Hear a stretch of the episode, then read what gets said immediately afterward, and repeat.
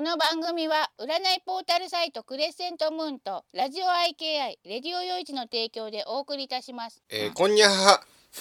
なかなか言いにくいですねこんにゃははゆうけんですこんにゃはは招き猫ですはい、えー、というわけでですね、んこの番組は霊感占い師でアーティストの招き猫さんとなんか倒しましたようんラー油がラー油がなんでこんなところに乗っかってるんですかさっきご飯使ったから、はいえー映像の格闘家私龍賢が人間の文化歴史芸術について独特の視点で語り合う番組ですそしてですね本日もツイキャスで生放送で収録しております先生うん鼻ずいぶん噛んでますね今日はうんなんかねあのあ花粉症もう花粉が出てんじゃないのあなんかこの間外出た時とか、ええなんかすごい喉とか鼻とかーあそうですかガサガサしてまあ気を取り直していきたいと思い ます。そういうわけでですね、えー今日はですね月の後半ですので、うん普通歌紹介と雑談を中心にお送りしたいと思います、うん早速ですがうん今日の最初のメールを読みたいと思います、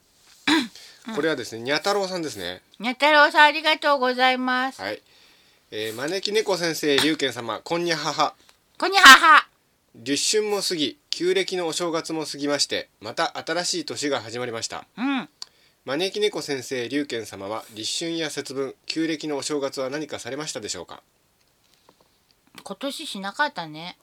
どうですか、恵方巻きも食べませんでしたうん食べようと思ってたんだけどなんでだったか食べなかったの、なんかじゃあ続きを見ますうん招き猫先生お豆さんは美味しく食べられるようになったかにゃお豆さんはダメだけど、うんあのお豆のディップがなかなかね出来合いのものが見つからないんですそようねなのあれ作んなきゃいけないっぽもいよ、うね、意地でも自分では作らないと、いやそんなことないよ、うんそんなことないんだけど、ええなんか面倒くさそうだから、ええ、買え買ってん味が良かったら作ろうかな、あれ出来合いのもの売ってないんじゃないですかだってねさ味見てみないと正解がどれかわかんないのに作ろうっていう気にあんまならなくてうん、まあ続きを見ますうんえー心も体もビッグなゲストの回楽しく拝聴させていただきましたうんもうね、ねルーね舞い上がって緊張してさ、よく覚えてないっぽかったもんねそうです後 ね。えーブックなしのガチンコトークバトルありがとうございます。またメールを採用いただき誠にありがとうございます。お役に立ちましたでしょうか。でねうん、前世の話に持っていくいいきっかけになりました。ありがとうございます。うん、うん、っていうかもう何話したらいいか忘れてたよね緊張してそうですね。もうだって見るからに。に緊張してたもんうねん、次回はちょっとた楽しみにしてます えー続きを見ます。うんスピリチュアルが大好きで月刊ムーンを愛読するプロレスラー。うんなんだか新しいキャッチコピーができそう です。カイ様はとても素晴らしいお人ですね。二足も三足もわらじを履いている。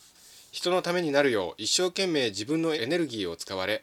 見返りを求めず、ただ全ての人々が幸せになるように努力を惜しまないお姿。そして座右の銘もとても素晴らしいです。うんこのような人がたくさんいれば世界中が平和になり、笑顔でいっぱいの世の中になるのになと思いました。うん招き猫先生龍賢様のお送りするこのラジオ放送も世界中の人々の心の支えとなり癒しとなる番組だと思っておりますおおそうなのかにゃ太郎も海様や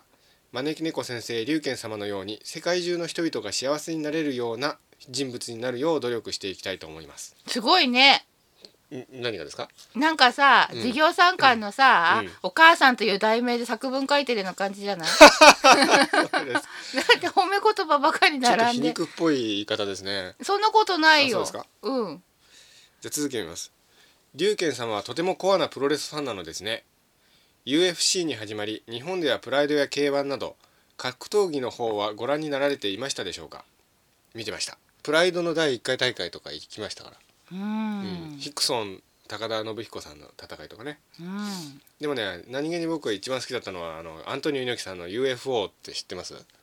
世界格闘技連盟っていうのがあって、うんあれがだっ意て外と好きだったなんですか政治の団体で UFO 通ってあったよねあそうなんですか、うんそそこはよく知らなかったですけど多分関係ないと思うけど続きを見ますうんグレイシー柔術の台頭はその後の格闘技プロレス界に多大な影響を与えましたうんまた今の格闘技ブームの原点になったように思いますうん昔の UFC は無差別リアルでいろんな個性のあるファイターがいてワクワクしましたうん今は体重別になり総合という一つのスタイルになってスポーツ化したように思いますうん誰が最強なのかまた最強の格闘技は何なのかと討論されていましたうんそうですね私もね、インターネットの掲示板で熱く議論を戦わしてましたよ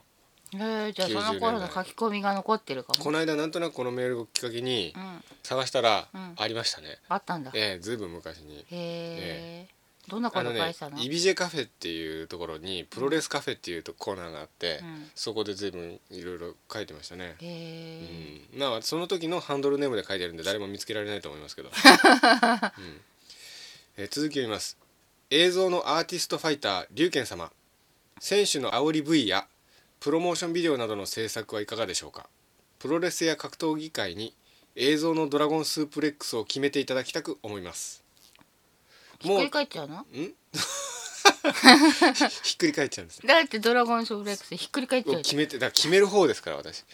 あ決める方もえ確かにひっくゃんり返りそうだよますねエビ取っちゃうんだエビよ取っちゃいますねみんなでエビ取っちゃうんだよそうですね もう作られていましたら申し訳ありませんその時は情報を教えていただければと思いますそうですね作りたいですね、うんえービッグなプロレスラーといえば台湾ではうんさらにビッグな生命体が撮影されたようですうんこんな感じですつって画像があるんですけどうんビッグフットよりビッグなのうんもっとビッグですよへえとか言ってさなんかすごい笑えるさ大日本人みたいなのだったらこれですよこれどうですか先生どうですかって合成じゃないのこれこれ本物じゃなくて合成に見えます合成に見えないな んかまあ普通に見て合成に見えますけどねねうんでもそんなこと言ったら、ええメールの温度が急激に下がるよねまあそういう番組だからいいんじゃないですこかこら辺はすごいとか言っとくべきかないやいや霊感があるのにそういうものを否定したがる招きいやでも私は結構昔はムーに踊らされていろいろ考えたりしてたんだあそうよなんですかうんでもなんかある日突然ねええ冷めちゃった冷めてないんだけど、うんちょっと疑いの心が芽生えてしまっあーなてるほど僕もあのとんでも本の世界とかの大ファンで、うんそういうのに突っ込み入れるような傾向の方が僕好きですけどうんね、だって私、うん空想科学読本とかすっごい好きだもんあそうですかなんかうんだからねなんかうんそういう、もしこれをうん本当にやったらどうなるかとかを、うんいつもなんか考えちゃったりするもんあーぼんやりとまあ続きます、うんえまだまだ寒い日々が続きますがお体ご自愛されますようにそれではまたまたというまだメールまでたございますありがとうございましたありがとうございましたまあですね、うんあの甲斐先生うん前回ゲストで来ていただいたうんあの今度はですね、うんまたゲストに来ていただけるって言ってましたよねうんあでりながんとですねたいね次に来ていただける時はうんサプライズゲストを連れてきてくれるそうなんですよねもしサプライズじゃなかったらいや誰連れてきてもサプライズじゃないですかうんそうだと思うけど、なのであのでもさはいでもあん時の猪木とかさ連れてこられたら全然レスラーじゃないじまあそれはちょっと失望ですよねゃん、ううん、んあがっかりだで終わっちゃいますよね長州小力とかさそりゃそれでさなんか嬉しいけどさ、まあですねプロいレやス嬉しいよねでもよく考えたら嬉しいよ、全ね、然嬉しくないですえそう結構は嬉しくない、よく考えたら嬉しいいややん全く嬉しくないですけえどなんか自分で言っといてなんかなんて贅沢なことをと思って、いえいえ、まあ、そういうことで、まあ、うんプロレスラーを連れてきてくれると期待して、うん、皆さんからのメールをお待ちしております、ああそうね、ええあのプロレスラーの人への質問うんもしくはプロレスに関する質問とかね、うん、そういうのをですね募集してますんで、そうだあったらきっといいよねうん、こうご期待っていうことで、はい、次のメールを読みたいと思い私ら以上に期待してる人いないよね多分ねますそんなことないですよイプシロンさんなんかプロレスファンですからああそう期だ待してんじゃないですか、エプシロンさんもちょうど東京にいたりしたらいいのにうね、ん、あそうだプロレスファンですもんねね来ていただいてねゲストで一緒に、えうんうんじゃあ次のメール読みたいと思いますうんえーこれはですねラジオネームハンコさんですねハンコさんありがとうございますすえー、龍拳さん招き猫さんこんにゃははこんにゃははお酢が大好きなハンコです私もお酢大好きです本当うんですかうんあー大好き猫の耳コーナーでいいアイディアを出せなくて残念でしたが、めげずに頑張っていきますって酢がですね酢の字にな って どんだけ酢が好きなんだって感じだよまね酢は美味しいようん酢大好き、だいぶ遅い感想ですがモーツァルトの回素敵でしたおう私は映画「アマデウス」を見てからモーツァルトが好きになりうん iPod にボルフガングと名前を付けるくらいでしたすごいサリエリの本当の人柄が分かってまたモーツァルトとサリエリが好きになりましたうんおハンコさんが生放送の書き込みで「こんばんはお読みいただきありがとうございます」ですってあいえいえあとですね、うんニャムさんがですね、うんこんばんは女子プロレスなら子供の時に見たことがありますブル中の見ました怖かったあブルーナカの引退興行見に行ったよ見に行きねましたし昔もね、うブル中野さんの試合は随分見に行きましたけどうんダイナミックですよね戦い方が、うんブルー中野さんのはテレビとかで見てたけうど、んすごい迫力あったよねあのピーンと立った髪の毛が最後ドロドロになっちゃうところとそかうそうそうすごかったよ死闘の跡が見え隠れしてですねう、んよかったですよ、うんうんで続き読みますうん前回の放送中にうん恥ずかしながら私の恋バナをしていただきありがとうございます しかも招き猫さんに年まで送っていただいてその後どうですか、うんまた幸せすぎて式が近づいた気がしました 何を言ってるんですか自分を縮めてちゃダメじゃないねえー後ほど招き猫さんが私のひいおおばさんから結婚を意識する相手は親を大切にする人にしなさいとメッセージを受け取った報告をいただいた際は少し寂しくなってしまいましたなんで多分うん要するに今のその好きな人はうんそういう人じゃないんじゃないかなと思ったんじゃないですかでもそういうことに聞こえますよね、ううんん、で、うんまわかあ、んつないけどね続きを読みますうんですがご先祖様に見守られていることが分かって嬉しくもありましたうん以前は昨年亡くなった叔父が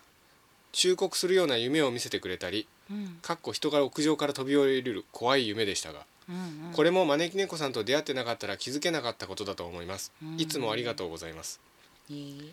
そしてそして招き猫さんのおかげでその思い人がうん先日私の職場にフラットですがうん突然寄ってくれましたおおパチパチパチパチパチパチパチうんありがとうございましたいい えきっかけになったかな、なんだかその日はホクホクした幸せな気分で過ごせましたおおそんなこんなですがうん今の恋はあまり良くないのでしょうかあら私はみんなに優しい人が好きなのですがうんもちろん思い人もそういうタイプでしてうん案外親を大切にできない人なのでしょうかそれともひいおばあさんが高根の花の人を好きになったことにやんわりと諦めろという意味でメッセージをくれたのでしょうかどうなんですか、いやーもし結婚意識することになるんだったらその辺しっかりうん聞いときなさいってことじゃないのああなるほどそこら辺をちゃんときっちりね抑えてうんうん続きです最近招き猫さんに教わったその人に似せたろうそくを作って話しかけながら幸せを祈っていますうん形がうまくできなかったので表面を削ってその人っぽくしています、おお友人が家庭内がうまくいってなかったり困ったことが多いので、うんその子の分と思い人の分を作ったのですがうんおまじないは1個までというのをよく聞くのですが、あまり何個もやらない方がいいのでしょうか、うん分散しちゃうからうね、んでもあの人のためにやるんわけだから、うんちょっとぐらい分散した方がね、うん相手への負担が少なくていいとあ思あうよなるほどね、うんうんえー長い文章になってしまいすいません寒い日が続きますのでどうか風邪をひいたり悪化されませんようお体ご自愛ください名古屋はなかなか雪が積もらなくて楽しくないです 次回の生収録にも参加できたらと思っていますいつもいつも私のしょうもない話を聞いてくださりありがとうございますそれではハンコでしたというメールでえごしざいょうますもなくないよしょうもねなくないですようんうんああのー生放送の書き込みでですね、えーイプシロンさんが僕は中野恵子時代のブル様に一目惚れしましたそうなんですよお言おってましたよね、笑うと可愛いよねう、ん、で次のメールもですね、ハンコさんですねありがとうございます、えー、龍賢さん招き猫さんこんにゃははこんにゃははいつもにゃははカフェで元気をいただいてるハンコですうん、戦う歯医者さんかっこいいですねうん、かっこよかったきっとファンも多いでしょうねうん多かったうん、私はプロレスが全然わからないのですがうんすごく変な質問をしていいですかダメですダメなんですかダメじゃない すごく変なんでしじょゃあここ質問飛ばしたいと思いますえそれはかわいそうな気がでそういうわけでですね、うんえープロレスの試合は台本があるのですかそれともガチな戦いなのですかという質問ですおうこが、れは次に来てもらった時に聞かないとねうん、うんまあですねいろいろ言われますけど僕はないと思います、私もないと思ってるようん、まあたまにそういうのもあるかもしれませんけどうんあのー台本はない代わりにプロレスっていうのはですね暗黙のルールっていうのがあるんですようん例えばロックアップは必ず左組み手とかねロックアップって言われても分かんないと思うよあのねロックアップっていうのは試合が始まった序盤で2人の選手がガッと組み合うことを言うんですけど、うん組み合うのにあのー手が左に来て頭が右に来るとかその左組み手右組み手ってありますけど、あれは左組み手って決まってるんですね。へえで昔全日本女子プロレスっていう団体はあれは右組み手だったんですよ。うんで世界標準が左組み手なんですね。うんでなんでかっていうと試合をスムーズに進めるために決まってるんですね。うんあとプロレスっていうのは受けの美学なので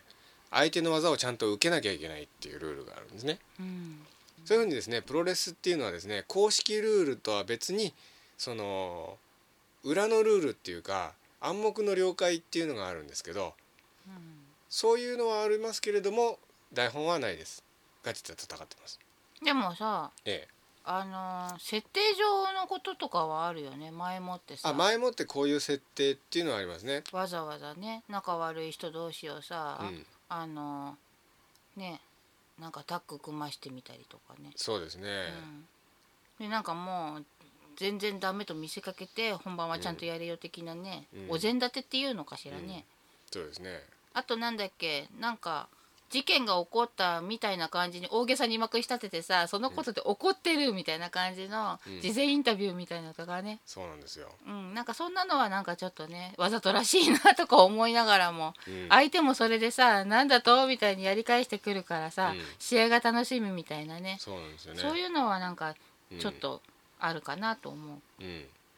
だからね、あのーこのプロレスの試合は台本があるのかそれともガチなのかっていうこの質問ですけどこの質問をですね、あのー言い換えるとですねプロレスはフェイクなのかリアルなのかっていうことだと思うんですよ。うんでね僕はプロレスはリアルだと思うんですけどただ相撲だとか柔道だとかあのオリンピックの競技だとかそういうのとはリアルのポイントが違うんですよね。異論がいやあありまなんすかか1年ぐらい前にスターダムとかを見に行く前に言ってた話と違うなと。なんで言ってましたある程度そういうのはなんか作られててなんかこう裏のやり取りとかもあって試合があるんじゃないかみたいなことを一緒に WWE の D- DVD とか見ながら言ってたような気がしたなと。うん、それはありますよ。あ、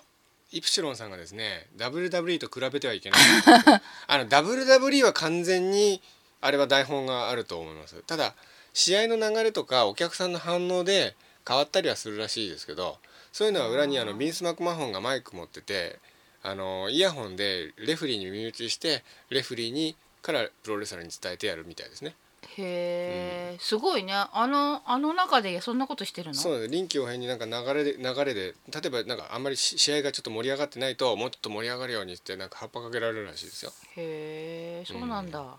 そうなんですよねなるほどねあのね昔プロレスのねリアルをせ説明するのによく僕見るのは今イプショノさんが言いましたけどブル中野さんっていらっしゃいますでしょ、うんブル中野さんとあとブル中野さんの弟子みたいな形でうんエッチ選手っていうのがいたんですよあ不正字にしときますけどあああうんそのエッチ選手が引退することになったんですよ。うんでその引退するせ際に最後にその師匠のブル中野さんと戦うっていう試合があってうんその時にほらもう見た通りブル中野さんって強いじゃないですかうんもうね立ち向かっていくんだけどうんもうやられちゃうわけですよ。うんでもうしまいにはもう額からこう血とか出てきたりしてうんボロボロになっても立ち向かっていったわけですね、うんエッチ選手は。うんで最後にブル中野さんがこうやって仰向けに倒れた時にうんそのエッチ選手が上から覆いかぶさって、うんブル中野さんはうんそのエッチ選手をそっと抱きしめたんですねうんでレフェリーがワンツースリーってカウントを数えてうん試合が終わったんですようん要するにこれ結果的にはブル中野さんの負けですけどうんでこれとねうん同じような結末が例えばボクシングだとか相撲だとかオリンピックの競技でやったら多分観客は怒っちゃうわけですようん「お前ら何やってんだ勝負はどうなったんだ」ってうん怒るでしょうんだけどなんかプロレスファンはこれ納得しちゃうんですようん納得すると思う。感動的な試合だったなって思うわけですようんでなんでかっていうとこれがプロレスのリアリティなんですよねうんわかりますうんボクシングだとか相撲にはないプロレスならではのリアリティっうんていうのがあるわけですよやっぱり、うんだからプロレスっていうのはやっぱりこれはこれでリアルな世界なんですよ、分かってくださるといいんですけどそういねえばさ植松俊恵選手のさはい引退の時もさ引退セレモニーの時にさ、アジャコングが来てさ、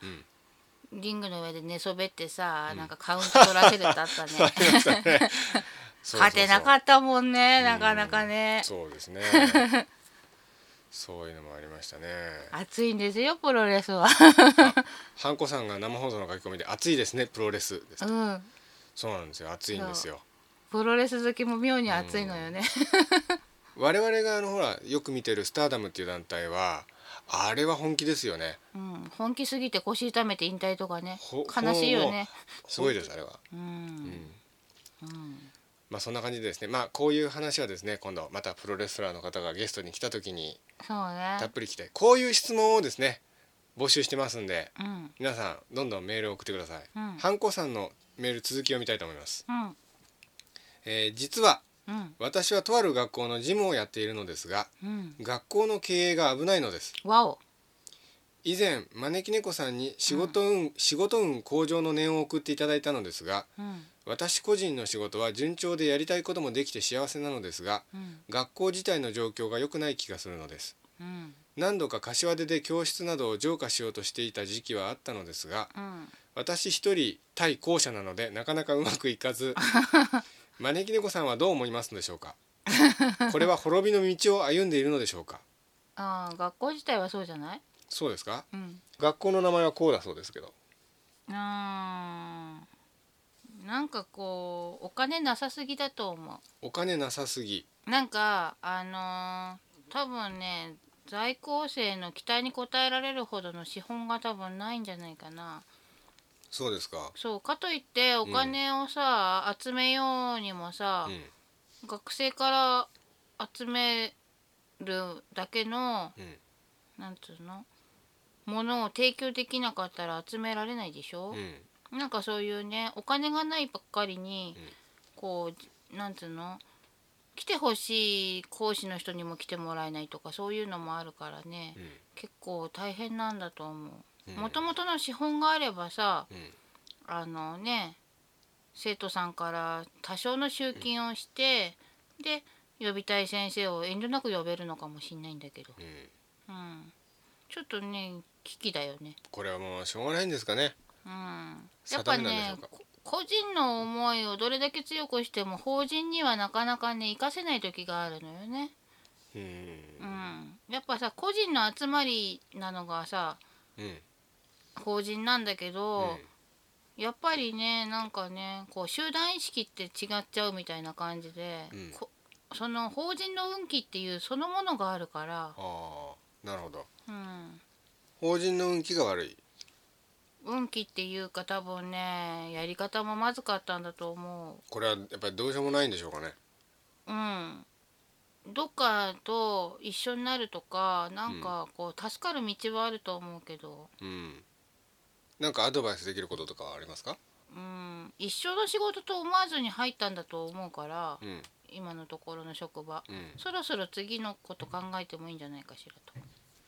次のことをうんああ次のみ道というか次の場所に行くべきだと思うよ。あ、ハンコさんはですか。うはん、あ、なるだほってど個人が動くしかないもの。法人っていうのは個人の意思とか個人の運気とかでうん、動かせるほど、うん、単純なものではないからう、ん、うん、なるほど、そうですか。それにこのタイミングでそろそろやばそうだが分かってるっていうのは、あの動く時期ですよっていうお知らせでもあると思うからうん、、うん、準備期間だと思ってうん、早く支度を始めてうん、き区切りのいい時に動けるようにうん、今から準備しといたらいいと思う。うん、なんだかんだ言ってさ辞めると決めてから辞めるまでってさ長いよねうん、だからね今のうちからねうん、準備しといてそうですか。うんそういうことです。で、続きを見ます。そしてまた失恋をいたしました。わおしかも私が企画したうん忘年会をきっかけに二人は出会い最近付き合い始めてしまいましたわお好きになった人の幸せを第一に考えてきましたがうん毎回こういった形で私の恋は報われず終わってしまうので少し悔しいですうん私の恋はいつ実るのでしょうかどうなんですかちょっと遠い人を好きなのがいけないのかね遠いっていうともっと身近なところから好きな人が現れてくれればいいのにと思うう、んなんかちょっと遠い人っていうかちょっと憧れに近いような人に対してうん気持ちが、なんていうの恋愛の気持ちが起きやすいんだと思うんだけど、もうちょっと結婚とかを視野に入れ出すとうんうん恋愛対象になる人も多分見る目が変わってきてもうちょっと自分に近い人を好きになってくるんじゃないのかなと思う。うんなるほうどん今は恋がしたいとかが先行するから、うんなんかそういうちょっと遠い人うんに目がいっちゃうのかもしんないけど結婚ってさ、うん人生の運命共同体でもあるし、なんつうの伴伴侶ってさうん同じ旅の道連れっていうかね、うん人生の道連れじゃんうんなんかそういう面で見てこ私のさもなんつうの人生の先にこの人が隣にいるってどうだろうっていうイメージで相手を選び出すと、うんなんかもうちょっと自分に近い人を好きになるから、うんそうなってくるとなかなかいい感じにいくんじゃないかな、うんなるほどなんか恋愛の対象と思う人と結婚の対象と思って見る人とでちょっとしたズレがある場合にそうですねうん、憧れが先行しちゃうみたいなねそうそうそうやっぱりさ初恋の人っていうのは憧れが先行してる感じ強いじゃないうんでもさいざ結婚って思うとさうんなんかやっぱり無駄遣いの多い人は嫌だなとか、うんそういう風に考え出したりとかするとさ、うん相手を見る目が変わるんだようね、んなんか高いものばっかり持ってる人っていうのは、うんこの人と結婚して大丈夫かしらに変わるんだよね、うんそれまではおしゃれセンスのある人で素敵とか思ってたような人が、うん結婚意識しだしてこの人と結婚どうよっていう目で見始めると、うんいつも高いいいもの身につけてて、うん結婚後もそれ続けられちゃったらもし子供が生まれた時とかそういう堅実的なこと考え出すとうんどうなのかしらあの人みたいな だんだん冷めてくんだよそういうう気持ちが。んうんそんでなんかむしろこういう人の方が私には合ってんのかななんて思ってうん周りを見渡してみると、うんなんか違う人がねあこういう人好きになったらいいのかなみたいに目に入ってきたりね、うんなんかそういうのあると思うんだよね。なんかそうなってきた時に本当になんつうの自分に合ったいい恋愛ができるようになるんじゃないかなと。うんなるほどうん、では続きを読みますうん最近つくづく良いことの後には悪いことがあるという言葉が身に染みますよかったじゃないですか。式近づいてないでしょ。そうですね よかった。その逆もあるのですが人生いろいろで楽しかったり辛かったりいたしますねそうですね。いつも悩み相談ばかり送ってすみません寒くなるとネガティブになってしまうのでしょうかああそういう人多いんだってね、それでは寒い日が続きますので体調を崩されませんようどうかお体ご自愛くださいというあことでりすがとうございます、えーとりあえずね、えーハンコさんはねそろそろ結婚意識しないと、そういうことに関してなんかねあまりどちらかというと奥手っていうかそんな感じで、でどちらかというとそういう生活よりも、うん自分を向上させるとか自分を表現するとかそういう自分っていうのが先に出てきちゃうというか、うん単独っていうのうんうんそういうのが先に出てきちゃう人で、うんあの自分が家庭を守るっていうこととか、うんそういうことにあまりね関心が優先的じゃないっていうかさうんちょっとは思ってんだけどそんなに優先的じゃないから、うんあのもっとちゃんとそっちにしっかり意識向けて、うんそろそろ結婚考えなきゃなっていうふうに意識をあえて向けないと、うんなかなかね重い腰が上がらないというか、なんかそういう感じがある。じゃあそういうふうにしていかないと今期を逃す可能性もある、いやそれはないんだけど、うんあのこの人ね血血が濃いのね濃いっていうかほえっ、とね血縁が濃いんじゃなくて、はい血縁との縁が濃い人だからうんあの血をつないでいかなきゃいけない人なのこの人はいこの人ってハンコさんえはなんか他人行儀だねハンコ ハンコさんはそういう人だから、ええあのこうなるべく子孫が残る形にした方がいい人なのえうんそうすることによって、ハンコさんの子供たちも守られて、うん旦那さんはあのいろんなことがある人を選びがちだけど、うんそれでもやっぱり守ってもらえるからうんやっぱりねあのご先祖様に諦められちゃわないうちに、うんいい相手を見つけること結構大事だうし、んやっぱり重い腰上げるにはさ早くから準備しないとっていうのがあるじゃんうんだからそろそろ意識しうてんうん、そういうことですねそうなのよ、はだからそろそろ意識して、うんやっと5年後10年後の人だから多分ああなるほどですよねうん なのでなのでそろそろあの恋愛ではなく結婚視野に得たお相手探しということで、目を向けていった方が結果的にはいい恋につながっていくし、うんうんでだそうです子供たちが生まれたら、うんお父さんとお母さんこんな風な馴れ初めでってちゃんと話して聞かせてね、幸せそうだと思ってもらえるようなお話ができるようなね、うんそんな相手が見つかると思うから、うん、なんか羽子さんがですねやっと5年後10年後の人図星ですって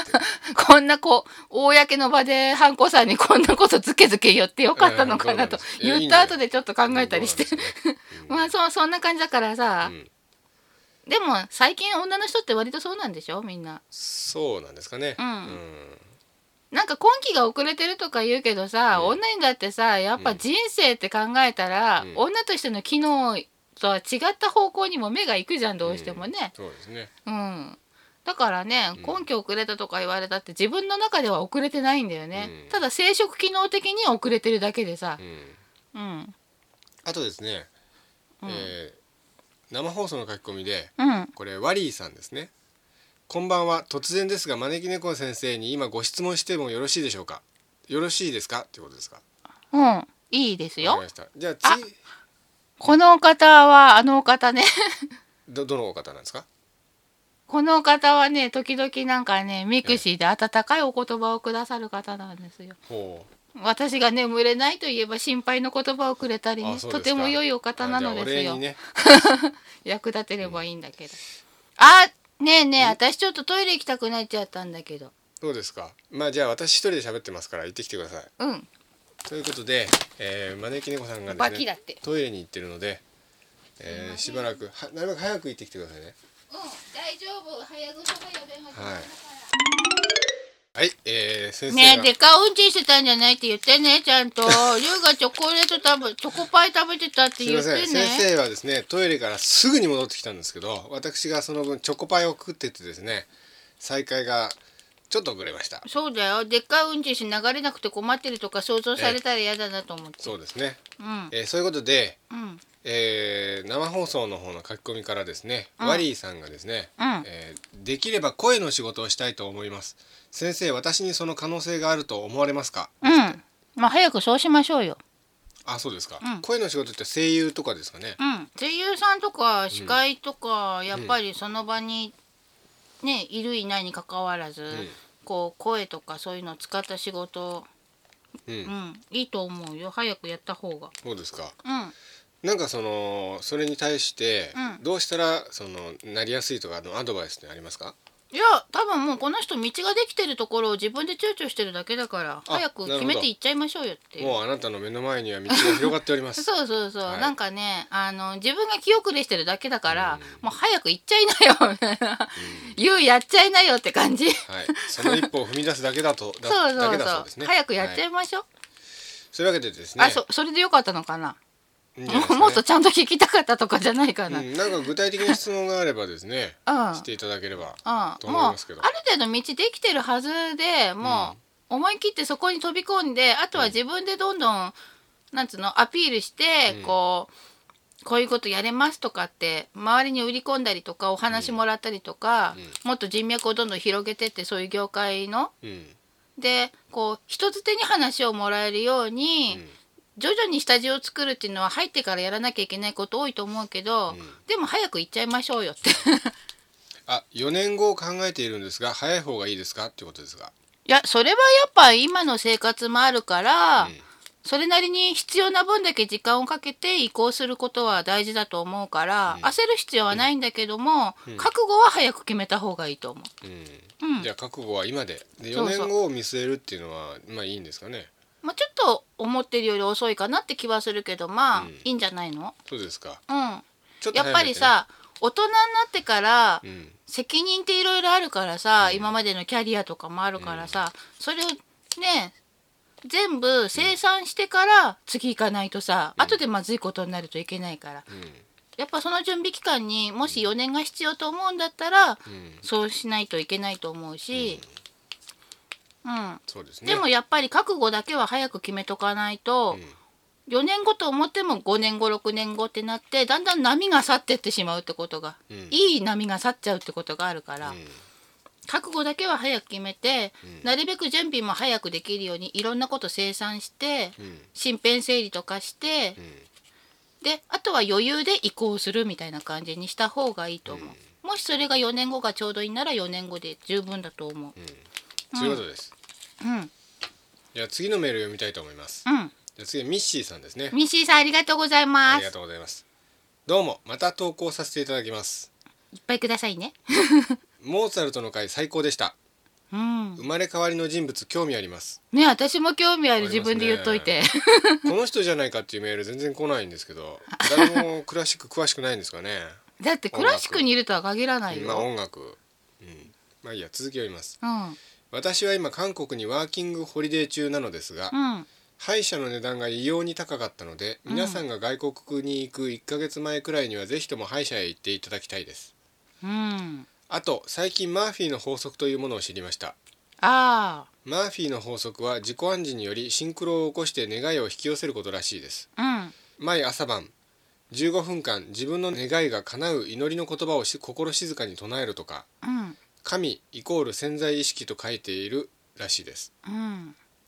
この方ジョセフ・マーフィーうんについてまたはその法則について猫先生がご存知でしたら教えていただけませんでしょうかうちに本あるよありますかうん牧師さんだったみたいなんですけどうん神の声が聞こえてこういう教えをしていたんでしょうか私は哲学者として知ってるよそういう神の声が聞こえたんじゃなくて哲学者としてもう完全に自分の考えで、哲学者としてうん、いろいろ哲学的な目で見た時にそういう気ものが起こったんじゃないの、怒ったっていうとそういうものだみたいなあー何も神からの霊霊感を受けてっていうことじゃないわけですね。いやあったかもしんないけどそれもあったかもしんないけど、うんでも牧師さんだった人っていうのはもともとがそういう土台があった人なんじゃないの、ねえ神様からいただいたありがたいお言葉みたいなのがもともとその人の考えの土台にあってうん、うん哲学的なことを勉強しても全てそこにこう絡めていったようなとこがあったかもよ。なるほど。それをさどこまで神の啓示を受けたとか受けなかったとかって分かんないからうん、何とも言えないけなどるほどね。続き読みます。うんうん斉藤ひとりさんもうん前向きな言霊の力をうんものすごく大事にしていらっしゃる方で、うんひとりさんは神の声が聞こえる方らしいです。ひとりさんの教えでは、言葉が変われば人生も変わるらしいです。うん変わる変わる天国言葉はついてる楽しい嬉しい幸せだな感謝してますありがたいな豊かだな大丈夫だよ許しますやってやれないことはないやらずにできるわけがないなどうんうん元から神の声が聞こえたからどうすれば聞こえるようになるかは知らないっておっしゃっていましたけどうん猫先生はどうすれば聞こえやすいかわかりますでしょうかいや私もその口なので その口なんですかちょっと分からないですけどもあと斉藤ひとりさんについてご存知でしょうかご存知でしたら少しでもお話しいただけたら嬉しいです私はあまり知らないけどアマゾンのおすすめにはこの人のが出てくるよあそうです かうんでもねなんかねうんうん多分言葉で変わるとかは本当にそうだしうね、んきっとねなんかこの人はそういう思いをしてここまで来たからそういうことを書けるんだと思ううん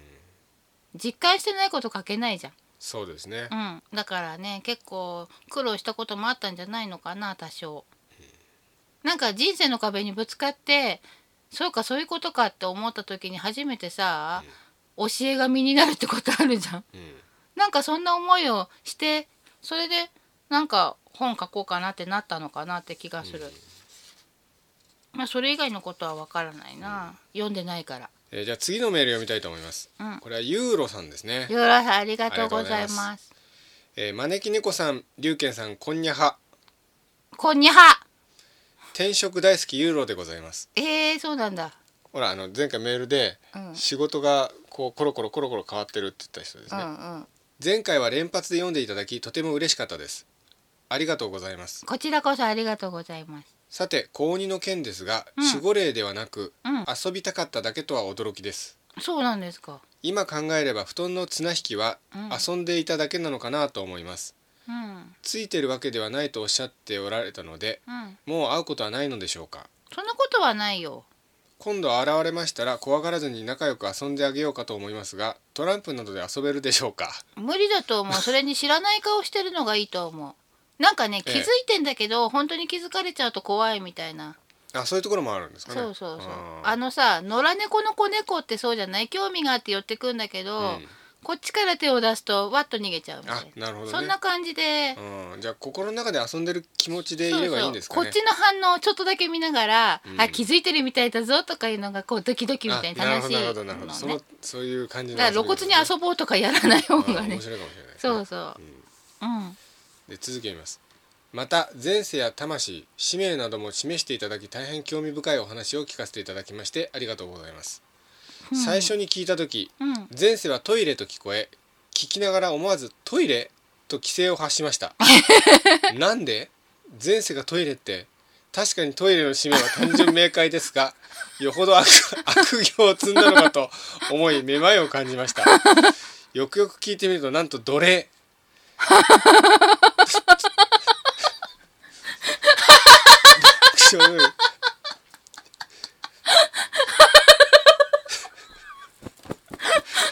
あるあやるたら出て私もさトトレイとか書いてあるとトイレって読んじゃう飲んじゃったりするんですねうんあるあウるコンって書いてあるとうんこって言う そうそううんこはうんこだよね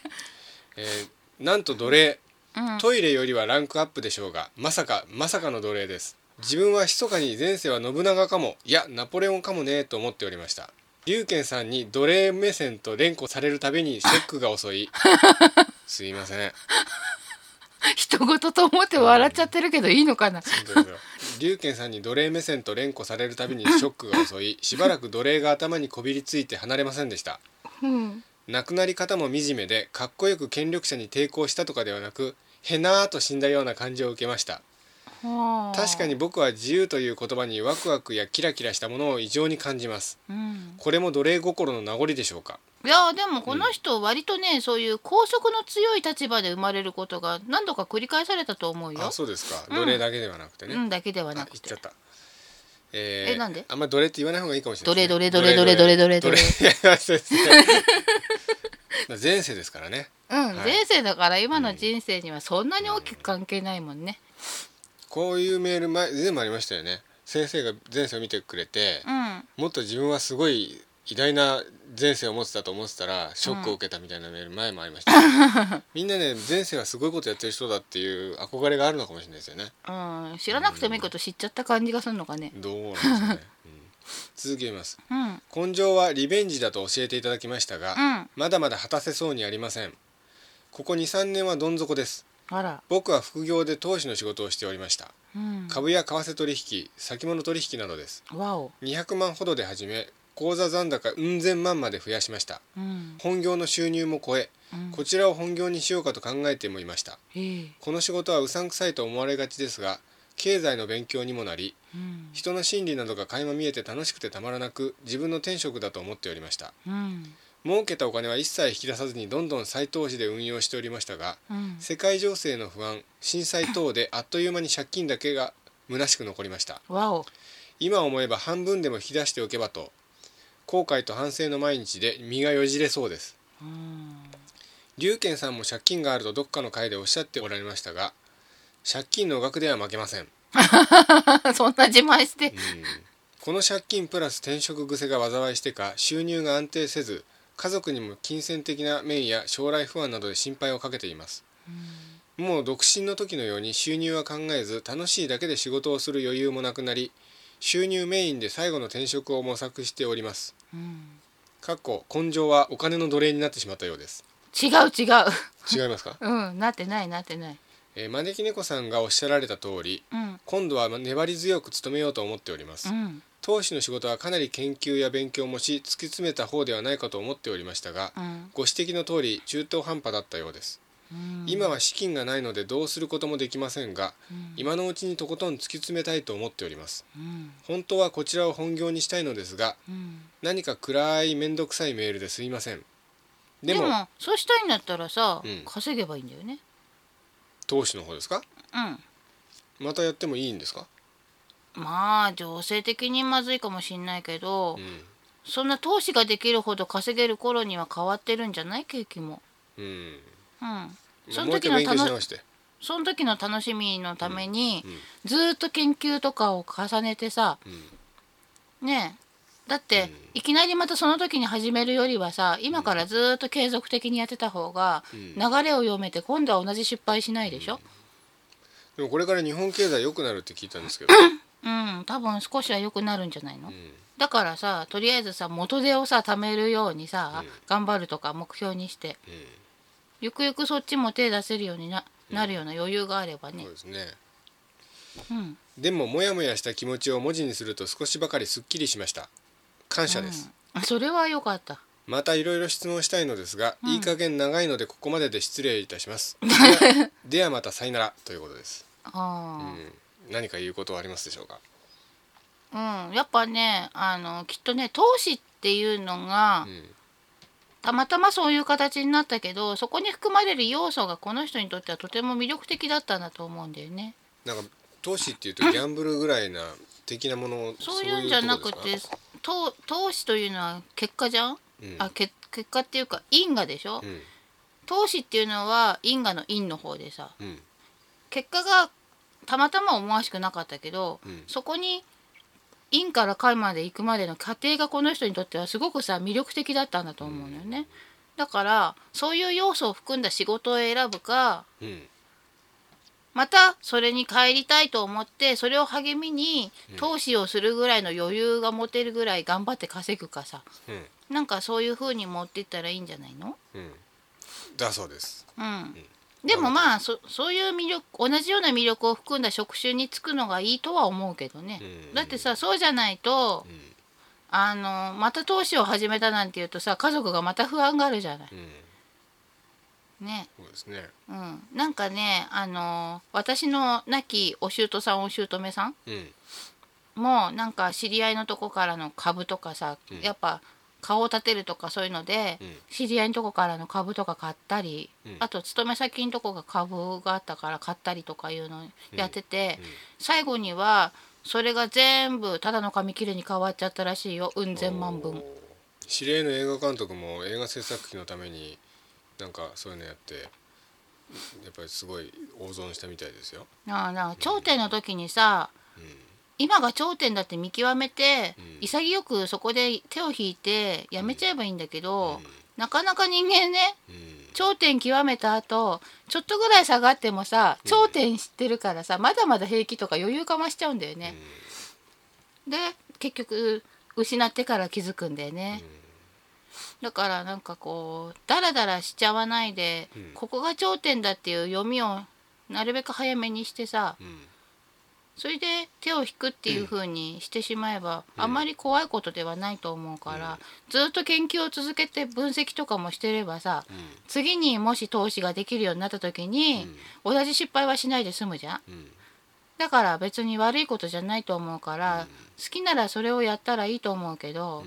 それをするのにはやっぱりさどんどんへそくりみたいな額を貯めていかないとさ、今借金あるっておっしゃってますけどだから借金なくなってからの方がいいんですかね当たり前じゃないあそうですかそうだようん絶対ねギャンブラーとか考えるのが借金をギャンブルで返そうとかいうことなのよ、投資もね投資で返そうとか思うとうんうんダメなのようんマイナスじゃん今うんそこにあのプラスになったら返そうと思って借金をこさえるっていうのはさらなるマイナスを増やすうんことになるだけで、うんそこでプラスに転じるっていうのは、うんよっぽど月のある人じゃないとダメなのよね。大体その月のある人っていうのはうんうんそんじょそこらにいないから、 自分は違うんじゃないかと思っといて間違いないと思う。うんまあそういうことでうん、次のメールを読みたいと思いますうん、これはノアさんですねノアさんありがとうございます。す。えー招き猫さん龍賢さんお久しぶりですお久しぶりです覚えてくださっているでしょうか覚えてますうっすらノアとです、えうっすらとって失礼だよねーニャハートーク34と立て続けにメールをご紹介いただきありがとうございました最近会社の帰りにニャハーカフェを聞きながら運転するのが日課になっていますおおお二人の自由な会話を聞いているととてもに癒されますありがとうございます目に見えない世界の存在を意識すると窮屈な状態から少し解放されるような気がしてこの番組のありがたさをひしひしと感じる今日この頃ですおおヒプノセラピーはその後受けていませんうん招き猫さんが物事には起きるのにちょうどいいタイミングがあるという話をされていたのを聞いてうん納得するところがありました、うん私はこれまでの人生の中でうん失敗や辛い経験をした後にその経験がなければ味わわなかったであろう喜びや、うん学びを経験する機会に何度も恵まれてきましたうんなので今すぐに心を開けなくてもうん必ず時期が来ると信じていますうん逆に誰かを傷つけた時など自分の非に対する罰は自分も傷つけた相手と同じ経験をするという形で即時与えられるような気がしますああ私もそうんこのレスポンスの速さの違いは例えば犬が粗相をした時にすぐに叱らないとなぜ自分が叱られたのかわからなくなるのと同じ原理だと思っていますうが私もどでしょそう思ってるうかですよね、うんうんそう思ってるところでうん私は自分の記憶のないところに深い傷があるとおっしゃっていましたがうんそれは前世の場合も考えられますかなぜかというと、うん私はこれまで対抗催眠で見たり人から教えてもらった前世がいくつかあるのですが、うんどれも幸せとは言い難い人生なのですうんある時は仕事に生涯を捧げたものの愛や楽しみを知らず孤独に死んでいった宮廷先生術師わおある時は双子が忌み嫌われていた時代双子の姉妹として生まれ母親がその存在を隠すために家来に命じて山奥の寺に幽閉し、ほとんど人と関わることなくその寺で生涯を終えた女性、ある時は国に飢饉や天災が多発していた時代それらの原因は王に徳がないためだとされていて神官である私は徳を与えるために王の妃になったのですが側室たちの強烈な妬みを買い日々陰惨ないじめに遭いました生まれた時から神官として人間ではない存在としての教育を受けてきた私は全く感情を外に出さず、それを人形と揶揄揶揄されたりまた子供がなかなかできないことで肩身の狭い思いをしたそうです、ようやく子供を授かった時は自分の子供の地位を脅かされると感じた側室の一人の陰謀でお腹の子をもろとも刺し殺されてしまったそうでうすわどれもトラウマものの人生ですがこれらは本当に私の前世なのでしょうか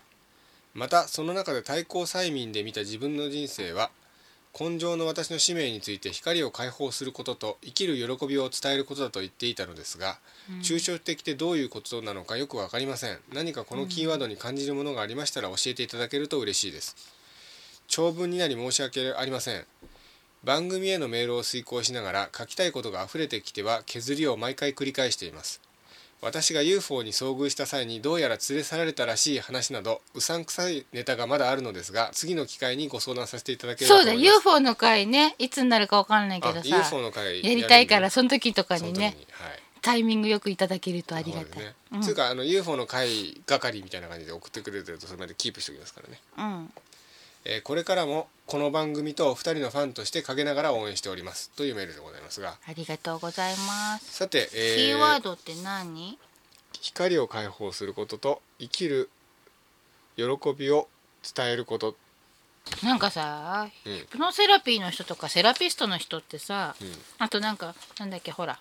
スピリチュアル関係のうん人の本ってさ、難しい言葉でよくわかんないよね。そうですね。うん、ほんとね見えたのは、はい。えっ、とねあのちっちゃな神社みたいなさ、とこあるじゃんはいはいちっちゃな神社。はい。お社があるんだけどちっちゃくて、でなんだろうあ神社じゃないかもなあのねお寺と神社の合いの子みたいな建物って割と日本にあるじゃんああありますね。うんちょうど中間みたいなうんあんな感じのところにうん入れられてたうん日本人の女の子だったっていうのは今見えた。あそれがあの双子で幽閉されてた頃ですかね。それとも新刊だった頃ですかね。なんかね霊感のある子で気味悪がられてたんだと思う。あそうですかうん、それで、あのーなんか天才がすごい続いてて、それでこの子の力を使ってうん神様を鎮めようっていう風な感じで、うんとりあえずその中で生活させられて一般人よりはいいものを食べてた、ああなるほどうん、だから双子であったことで隠されたわけじゃないと思うでやっぱりこの天才が多発していて金とかそれで王の妃になったり人形さんみたいだっつっていじめられたそこれは違うかれなとも違う日本の女の子だよ、なんかこの中のどれとも似てるけれどもどれとも微妙に違いますね違うねお名前を見て見えたのはそういう感じでうん多分日本のどっかでうんや山の方だと思うんだけうど、んそこにあるそういうお堂っていうのかな、うんなんて言うんだろう神社とお寺の中間みたいなさ木でできたすごく寂れてて普段そこに人はあまり行かないの。うんうんあのその森は間引きした子とか、おば捨て山みたいな感じでうんちょっと意味嫌われてる森でもあったからその辺は、うん地域的に、うんだからあんまり人が寄りつかないとこなんだけうど、んあのー何日間か交代でみたいな感じで、順番にうん近くの村の人がその子のとこに食料を運んで毎日毎日う、んでなんかこうちょっとは遊び相手したりあげたりとかもするんだけどさ、もともと霊感のあった子で不気味がられてて子供からは嫌われてて、同じ年頃の子は友達いなかったっていうような子だったんだけど、そこをか変な風に買われちゃったんだよねきっとね。うんそういうような人生ばっかりなんですねいやばっかりではないと思あそうですかう。うん、なんかその読んでるやつのどれもうん近かったような気はするんだけど、んそういう人生ではなかったと思うんう。ただそのじ時ゃあのことがすごい染みついてる可能性はあるよね。うんであのねそれの後に一応その天才は収まったの。うんそれで、うんまあ地球のサイクルで収まったのかもしれないしわからないんだけども、うんあの子のおかげだっていうことで、すごくその村の人たちは感謝してう、んでなんだろうなんかちっちゃな神様みたいな形でお祭りしてあるとかあると思うんだようんね。うんでもあ今でもいや今はその村自体が多分もう人が住んでないかもしんなくて、時代もだいぶ経っちゃってて、うんお祭りされてる状態ではないんじゃないかなと思うでも別に恨み神様みたいになってないと思う、今はもう静かにうん誰も身勝手な願いを私にかけることもないんだ私は落ち着いていられるみたいなうん逆に静かな気持ちでいるんだと思う、うんなんか都合よく願いをかけられてさうんで叶ったからって崇められたけどもしそれで天才が収まらなかったら、うんその子はそれこれでもダメかと思って思い出とともに消えてっちゃうじゃない。うんそうですねうん、たまたま役に立てたからこうやってやられてるけど、うん感謝されてるけどみたいな、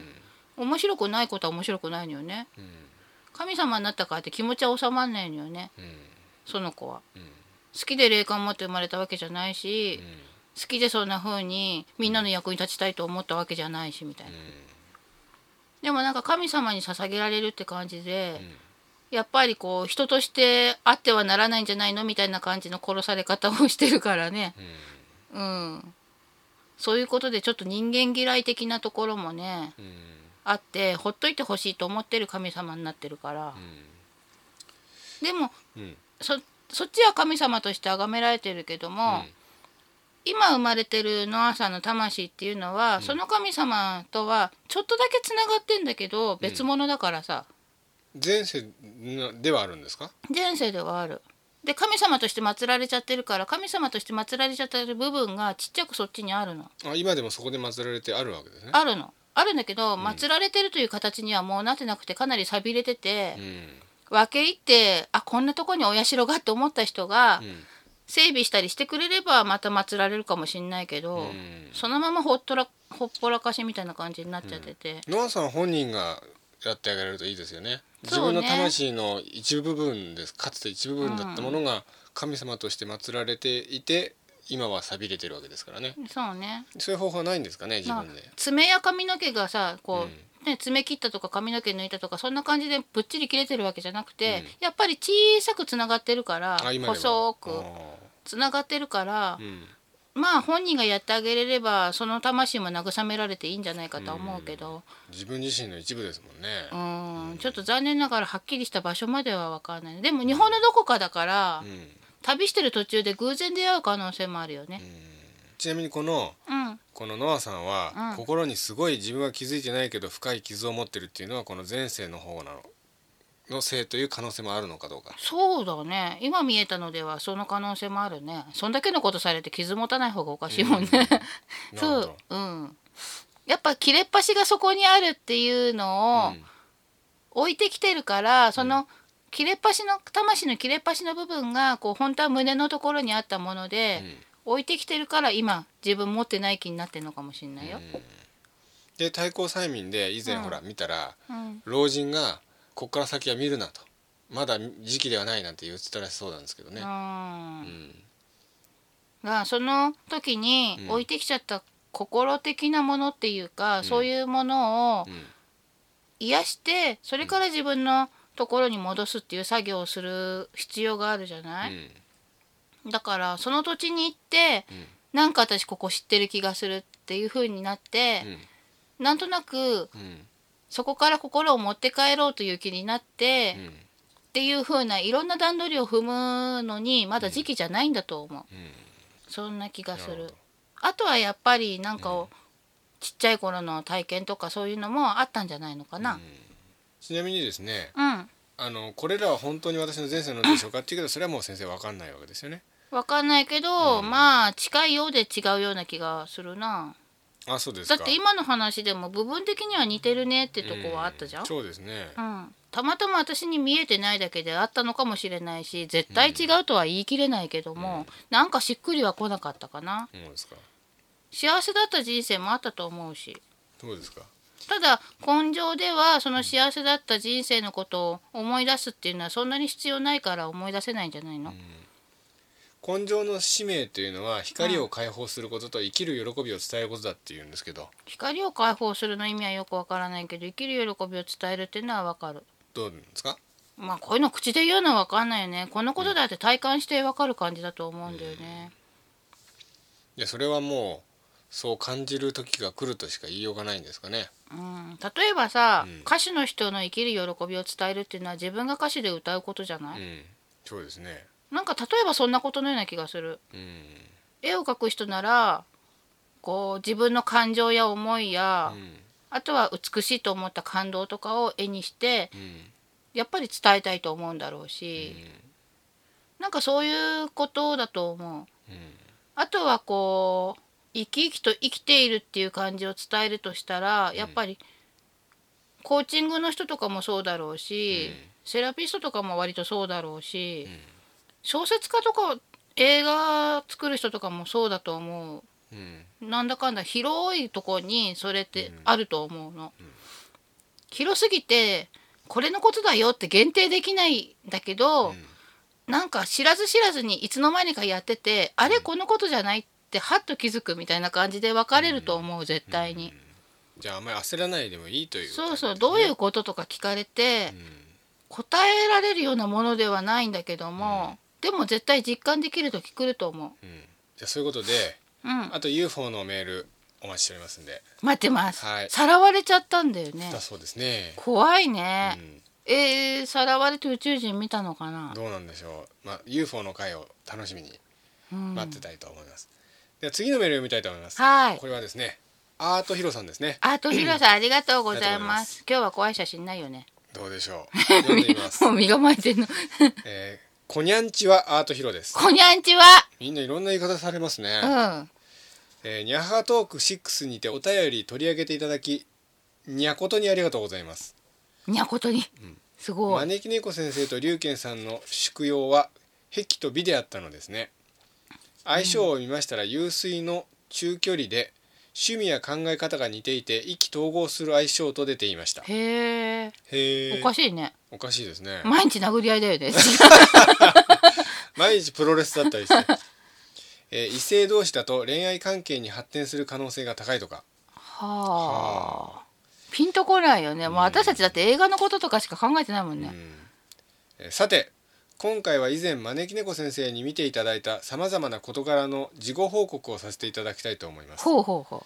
まず以前挙げ た自分がやりたいことの三大候補の件ですがううん漫画アート音楽でうん3つを同時進行でバランスよく回していくことが良いとのお言葉うんまさにその通りにしているとやる気が吹き出して想像力が活性化しましたうんよかったよかった今僕はメインの表現を漫画に置いて読み切りを書いては出版社に投稿持ち込みをしていますうんニャハーカフェさんの放送を聞いていて、うんふと直感が降りてきたのでうん今度「猫のチッティ」という漫画を書いて持ち込んでこようと思いますおお猫の惑星からやってきた3度の飯より瞑想をすることが好きな猫のチッティの話ですすごいかっこシュールギャグ 漫画、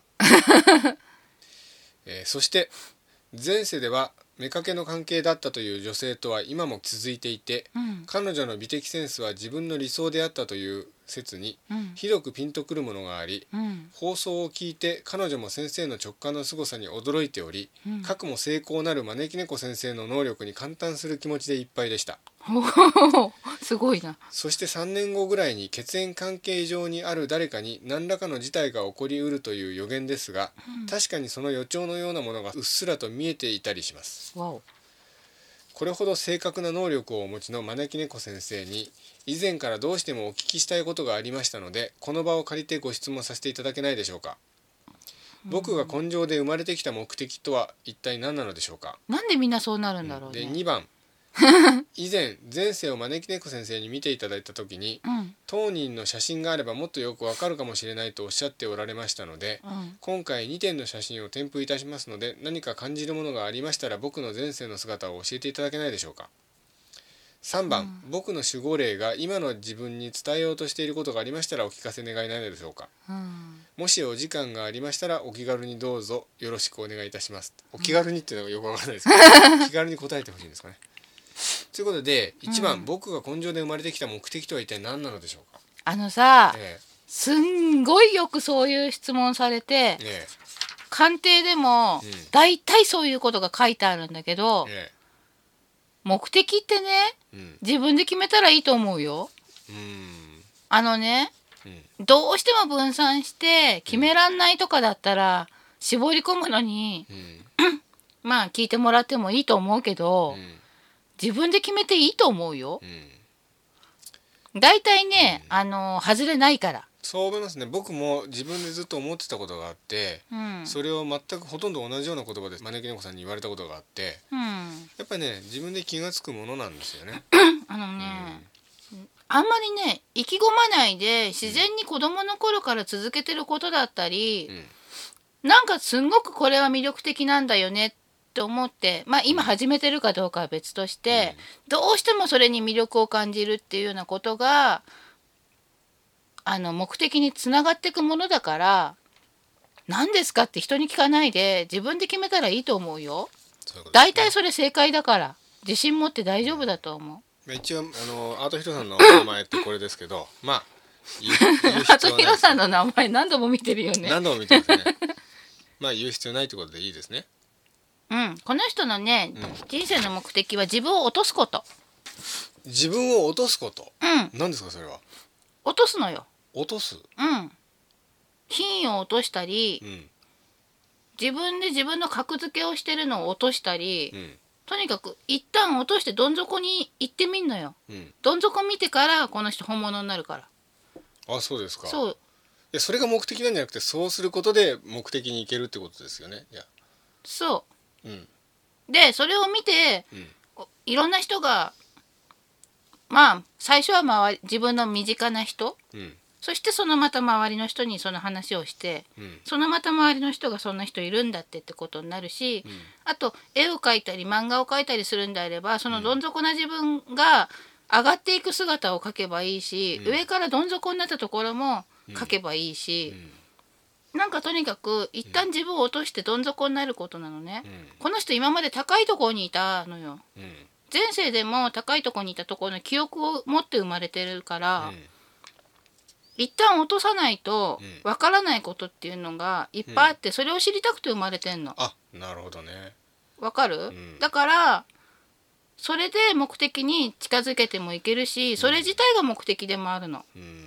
なるほどわかるかな、なんかうまく説明できてる気があんまりしてないんだけどでもなん大か丈夫わかるような大気丈が夫しまかすなあとひろもきっと分かってくれてるんじゃないでしょううか、んなん分かからなければまた質問のメールください、そうだからら一旦とにかく自分を落とすのねうん、なるほどあのーまずプライドとかを自分でへし折るようなところに飛び込んでみるとかねうん自分で自分のプライドって折れないでしょなかなかそうですねだから強者だだらけのところに飛び込むとかね、うんそうするとさ自然と強者が折ってくれるじゃん なるほどそうそうそうなんかとにかく冒険的なこととか、無謀な挑戦とかとりあえずしてみて一旦自分のプライドを折るとか品位を落とすとか、自分の無力さを知るとか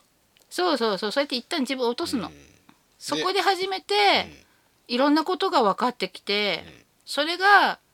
目的って一つじゃないのよね、うん最大の目的っていうのはあるかもしんないけど、うんやっぱりさいろんな目的があったりするからみんな、うんだから方法でもあるのねうん目的でもあり方法でもあるいい方法でもある、うんだから一旦まずそれをやってみて、それってすごい怖いことだと思うのうんでなかなか勇気が出ないと思うから、勇気が出た時にやればいいと思う、今まだ全然落ちてないんですかね落ちてないと思うあそうですかあのねもっと落ちるっていうのは、うもっと怖いことだからうんもうね絶対ねこのまま這い上がるなんてできないんじゃないかっていうところに叩きつけられないと、うん落ちたって言わないじゃん、そうですねそうじゃななかったら降りたって言うんだよ、うんそうですね、うんなんかこの違いわかるかな、んわかるよねもうこれ以上これ以上上がれないんじゃないかなんていう不安に駆られてしまうぐらいそうあのね絶望に落ちたと降りたは全然違うっていうことを、うんちゃんと身をもって体感しないと、うんその痛みをちゃんと味わわないとうんあのその後が生きてこないからさ、うんまあ覚悟しといてください本当に人生の目的を遂げたいのであればそうしてうんもし痛い思いは嫌だけどその他の目的をうんいろいろやっていこうっていうふうに思うんだったらそんな必要はなくてうん自分が目的を決めてやったらいいうんわかる相当な覚悟が必要なんじゃないですか多分そうだと思うだって落とすんだよ身投げと同じだよそうですようんバンジージャンプなんてもんじゃないですよね自殺行為かもしんないことをやれっていうのは、んちょっとね尻込みしちゃうよね、でもバンジージャンプみたいにうロープがあるかどうか確認できないんだよん、うん、ロープあるかどうかわかんないままバンジージャンプするみたいなもんですよねうんでもロープがあったら落とす、私の言ってる落とすじゃないか降りるですねらうんうん本当に生まれる前の予定した自分の目的を果たしたいんであればそれをやって、もしそそういうんじゃなくてこん今度生まれたらこんなこともしようこんなこともしようっつっていろんな期待を持って生まれてきたその小さな期待とかうんそういう小さな目標とかそういうのを叶えて目的をあある程度達成したっていう満足を得たいんだったら自分で決めて絶対正解だからうんわかるよねうんうんそういう感じ、なので分かってくれてるよ覚ね悟をた多分まあ選ぶのは自分だし、大体ね生まれる時っていうのは肉体持ってない時に決めることだからさ、無謀なのよねそうねそんなものを聞いて目あなたの目的これですとか提示されてもうん今あるところでそれ納得しなかったらどうすんのみたいなね、だからやっぱりさ人に聞く前に自分で決めちゃおうみたいなね、うんですねまあどうしてもどちらかって何が何だか分かんなくなったっていうんだったら絞り込むお手伝いはさせてもらいたいとは思うけど、なんか役に立ちたいって気持ちもあるし、させてもらいたいけどやっぱりねあまりにもその質問が多すぎるしいやしかしこういうの聞くとですね使命なんか知らない方が良かったなんてこともあるかもしれないですよねそうでも、うん使命とかそういう硬い言葉使うから特別なものに思うけど、聞いてみてあれそれなら今やってるよってことが割と多いのよそういねう人はラッキーですよねラッキーというか割といるよそういうまあ人、いいだからいいですよまあいいでもいいいいですよねそういう人はうん、だからねみんな意気込まずにあんまりそんなね力入れて考えなくて大丈夫だと思う大概の人は小さな目的を少しずつでも達成してるし、使命も知らず知らずに果たしているし、大体一つしか持ってない人なんてそんなにいないから、それに前にも言ったと思うけどすごく大きな使命を持ってる人っていうのも割と珍しい方で大概の人はそんなに意気込まなくても自分が正しいと思う生き方をしてうん自分がなんとなく気持ちのいい人だなって思えれうんば、自然とそれ全部できてるからさ、ん 意気込まなくて大丈夫なんだよね。さ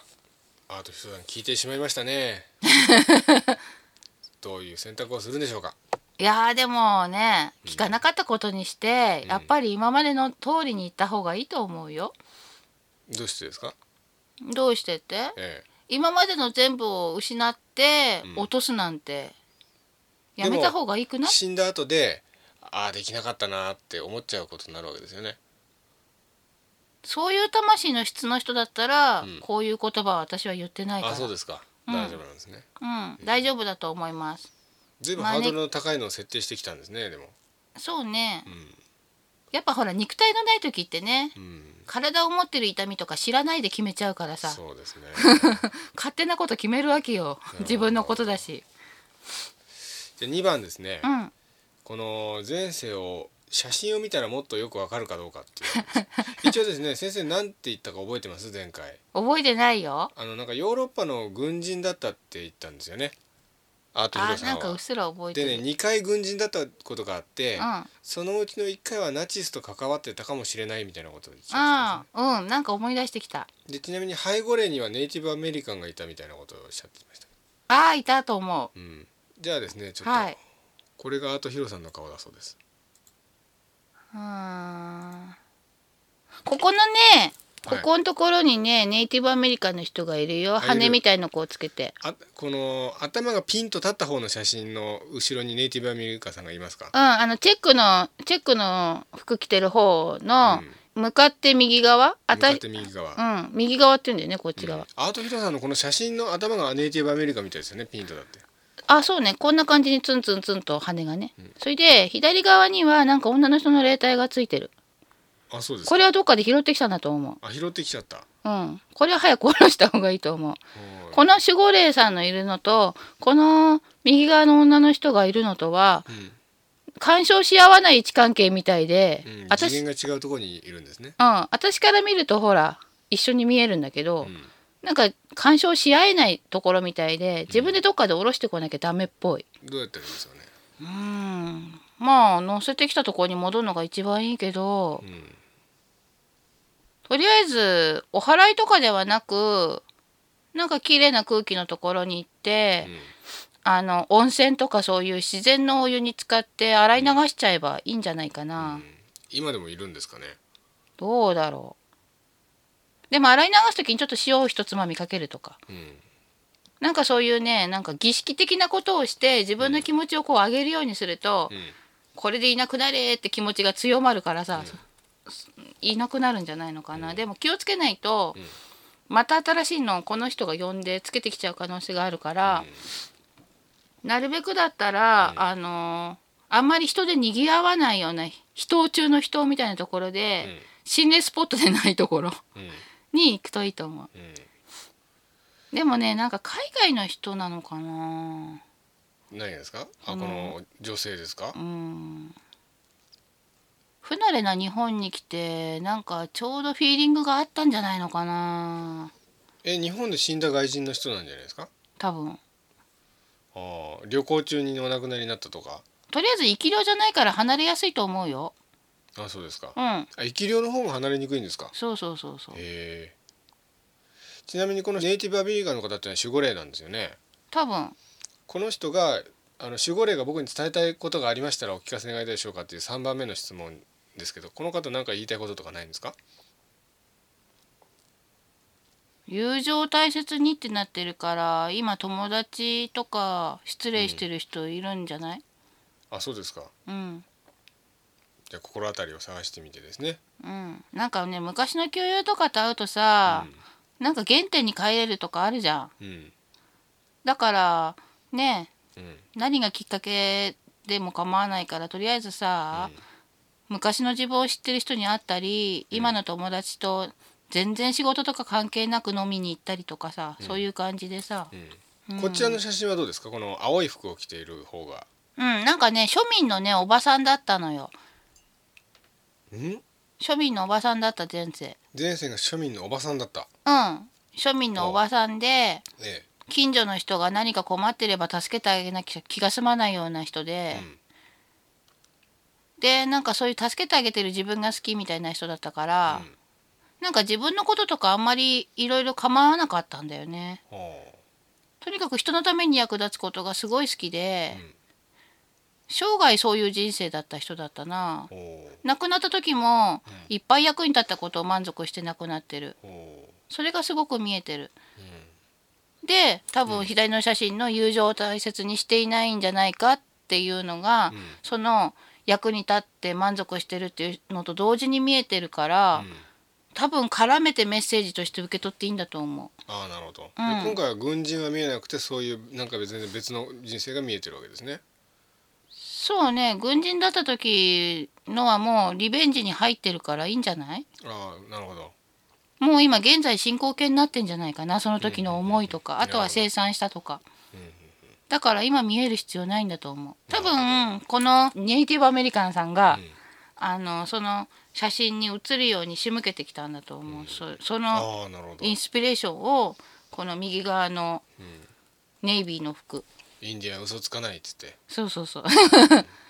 ネイビーの、うんあネイビーブルーってさインディアンさんの服じゃない、そうなんですかネイビーブルーって割とあのネイティブアメリカンの方のさうんあのジジーンズうんとかって開拓民の時代にうん誰かがなんか持ち込んだんでしょうんもともとそう作業着ジーンズだの作業着だったとか言うじゃん、多分、うんそのおばさんだった前前世を見せてきてるのはこのネイティブアメリカンの方だから、うんそれをそのまま受け取ってうん2人の言葉と映像を合体させたものが多分伝えたいメッセージだと思なるうほど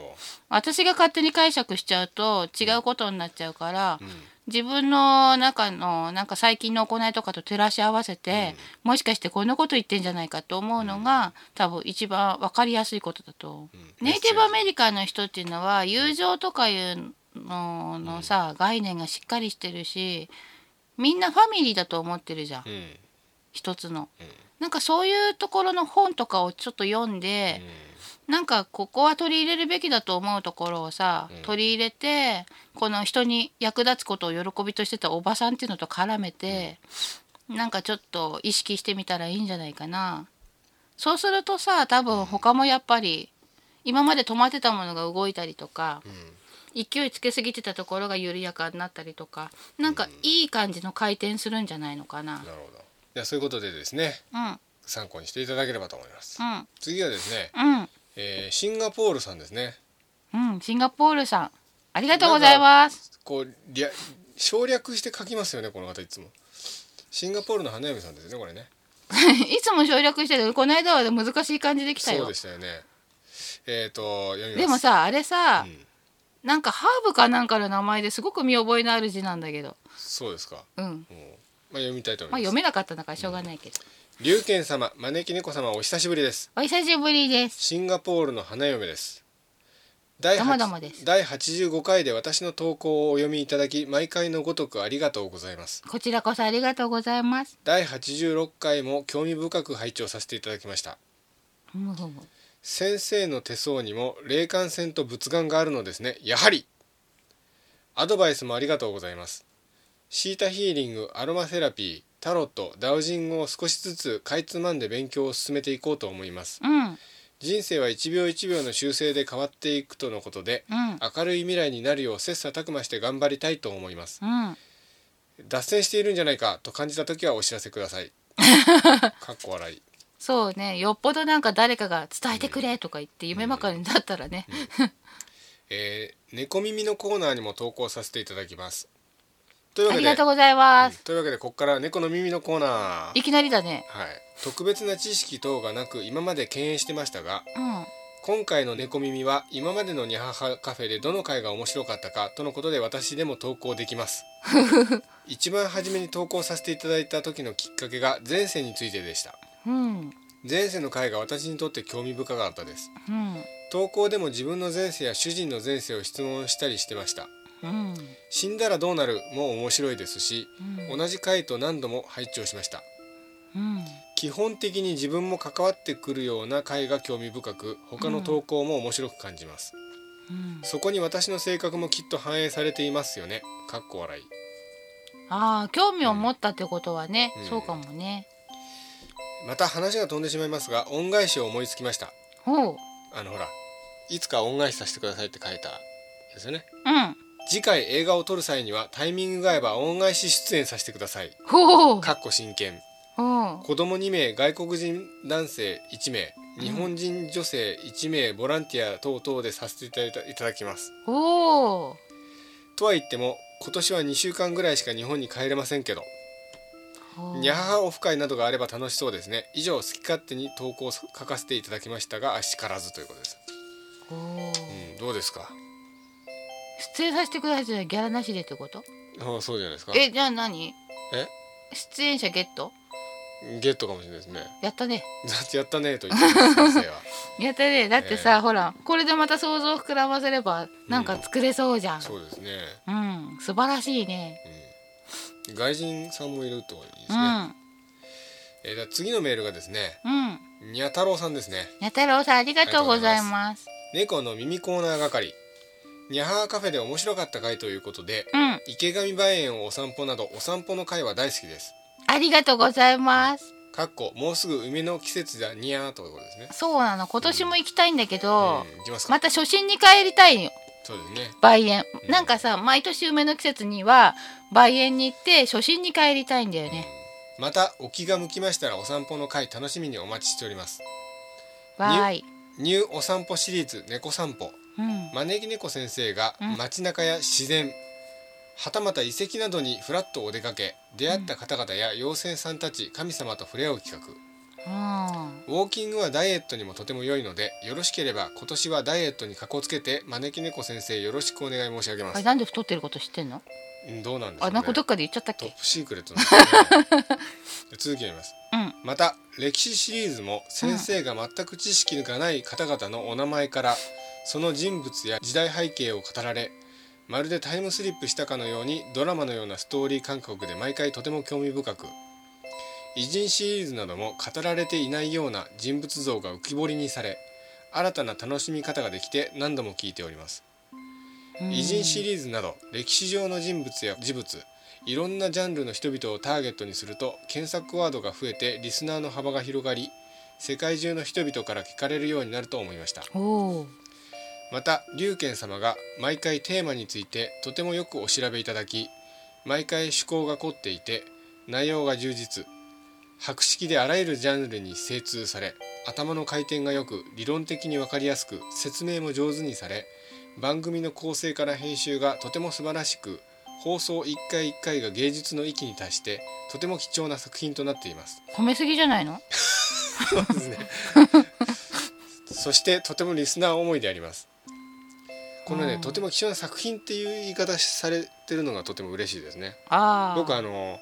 放送ってうんそのなんか時間を埋め合わせるだけのなんかこう流れていくものみたいな意味識あるじゃないですか。そうなのあのテレビなんかもうん流れていっちゃうでしょ。うん僕ね作品という意識で書い作ってるんですよ。うんだからこう作品っていうふうに言われるとね、わかるかみたいなね。うんちょっと嬉しいよかったね前回上がりすぎててさ後で放送聞いてへこんでたもんねめっちゃくちゃ怒りま した。あれは一番。すごい緊張してたもんねあの日ねでもリベンジの機会を与えてくれそうなん で。えー続きを読みます。うんまた毎回招き猫先生のとても良いお話やフレーズなど招き猫先生語録があり心の金銭に触れ感動したり涙したりしております。語録があるのうんそれはありますよね。すごいね例えばどんななんだうんろどううなんでしょう。例えデばカうんちじゃないよとかこ今れじ日ゃのないか猫耳コーナーの募集はですね、うん招き猫先生語録あそれいいねそうしよんそうれにしましょう。うん続きを読みます えーとても素晴らしいこの放送を企画された龍賢様そして毎回感動を与えてくださる招き猫先生に感謝申し上げまいすやーなんか私すごい人 みたいなんかすごい人みたい気分いいまねあすごい人には違いないですよ 気分いいねそれでは次回も楽しみにお待ちしておりますまたまた、まだまだえー、かっこにゃ太郎はすべての回が面白いですおおで次のメールを見たいと思います。うんえー、ハンコさんですね。ハンコさんありがとうございます、猫耳のコーナー。うん私が一番好きなニャハハカフェの回は第35回おまじないについての回です。おおみんな呪ったるわみたいな、いやいやいや、あ 違うか個人的にちょっと待ってください。笑わせないでく ださい。ちょっとし冷静じゃない。個人的におまじないが好きなので、うんでも一番大きな理由は満月と新月を使った夢を叶える方法を知ったおかげでやる気になれたからです。うんまだそのおまじないを成功させたことはないのですが、うん言葉にはすごい力があるんだと思えたことも大きいです。うんということですねう。んなんかあのー今回多いですね。猫の耳のコーナー。うん答えやすかったのかもしれないですね。そうか、うんいつも私は答えづらい変な質問をしてたんだ巻き舌のやり方とかね。そう負けじたいまだ要にはねいま、未だにうまく「だだだだでもなんかちょちょっといい線いってきたでしょうんちょっちとょっずとつ人知れずねやってんだけどね、なか人な知れずかやってるんですか。人知れず やってんだけどすごいですなかなか上達があれですよ。いつもはですね、うん知識が必要だからあんまりメール来ないんですけど、あなたの好きなのをあげてくれだったから。ああ結構そうみんなあかげてくれるんですよそうかそうかんうじんうんうんゃあ次のメールを見たいと思います。これはユーロさんですね。ゆうどさんありがとうございます、えー好きなコーナーは1位歴史シリーズ、おおえー歴史はロマンです。一番苦手です2位守護霊についてうん子供の守護霊になりたいな。うん3位妖怪についてうんぜひ会いたいと思い私もかっこ目玉親父希望以上です 他のコーナーも夢があり楽しいですということですねうんで次がですねミッシーさんですねミッシーさんありがとうございます私が一番印象に残っているのはヒトラーですうん悪魔みたいな人たちが普通に生きていたというのが想像できず、うんフィクションであったかのような錯覚に陥りながら歴史を学んでいたためヒトラーを身近に感じた自分に衝撃が走りましたうん幸せなことに戦争の世界は想像しかできないためそこに生きていた人の思いに興味がありますうんでも本当に忘れてはいけないと思いますうん今後戦争とか関連する人についてまたやっていただきたいですうん絶対に繰り返したくないのに今また少し戦争ムードな気がしますしうんそれでは失礼しますということですねそうだよなんか北朝鮮さ核実験になんかやたら思い入れあるよね、うんやめてほしいよそうですよ断固反対ってなんで言わないの、あとね法的に断固反対 ですよあとこれねやっぱさあの公共の電波の時に言っとかないとねままた戦争のね話をしたいと思いますねう、んえーこの猫の耳のコーナーはですね、うんいつもあれこれいろんなありがたいことを教えてくださる招き猫さんに逆に皆さんから教えちゃおうというコーナーです。うんでじゃあ今回はですね私そんな言ったっけみたいなね頭書いてないよ頭は書いてないですけどうんいう先生の疑問符が先ほど出ましたので、うんえー、招き猫先生語録を募集したいですね。え龍拳語録でもいいじゃんうん私はだって相槌打ってるだけですからまあべついでに何かあったらそれ書いてくださってもいいですけどとりあえず招き猫さんがこの番組中で喋った言葉で印象残ってる言葉とかあねえあれもありじゃないんなんとかの回のうん招き猫がなんとかって言った後の龍拳さんの「うーん」は絶妙でしたみたいなのも語録にタイ入るミングのバッチリとかうんあれもごそれも語録に入るうのんなんかひろ皮肉言われてるみたいでそれは却下いたします、そうなのかええまあそんな感じでですねうんあとはあ今後の予定でですねうんうんクラシック音楽シリーズでですね、一曲だけしか有名じゃない作曲家って言いますよねそういう人なんかはあの扱われる機会が多分ないのでまとめて1回にまとめてやっちゃおうかと思いますのえで何それ一発やクラシックバージョンみたそういな一発やクラシックバージョンですね例えばあのカノンとかあああれはねなんだっけバッヘルベル、パヘあパパフパヘルベェルパフパヘルベルうん、バッヘルベルさんってあれ以外有名な曲ないんですよねうんあとはあの乙女の祈りっていうピアノ曲ありますけどどうなんだっけテレレレレレンテレンテレレレレレンああはいはいはいはいあれはあのバダ・ジェフスカっていうポーランドの作曲家でうんやっぱりそれしか有名な曲ないんですよ、そうなんだ、うんへえそんな感じで、あのクラシックの一発やまとめて1回の回でやりますんでそういうのも募集しておりますんうんはねえねえねえねえ、あのさで、えまだずいぶん先の話だけどさ、はい100回記念って何やったらいいのかなおおそうだそれも知りたいですねうんじゃあさ次回の猫の耳ってことでじゃあ次回の猫耳はそれでってことですね今回の猫の耳は56で56で次回が100回記念、まあ何をやったらいいかってうんうね、んまあそういうことでですねうんお相手は龍賢と招き猫でしたそれでは皆さんまたまたまたまたなんで私から言うのいいじゃないですかうん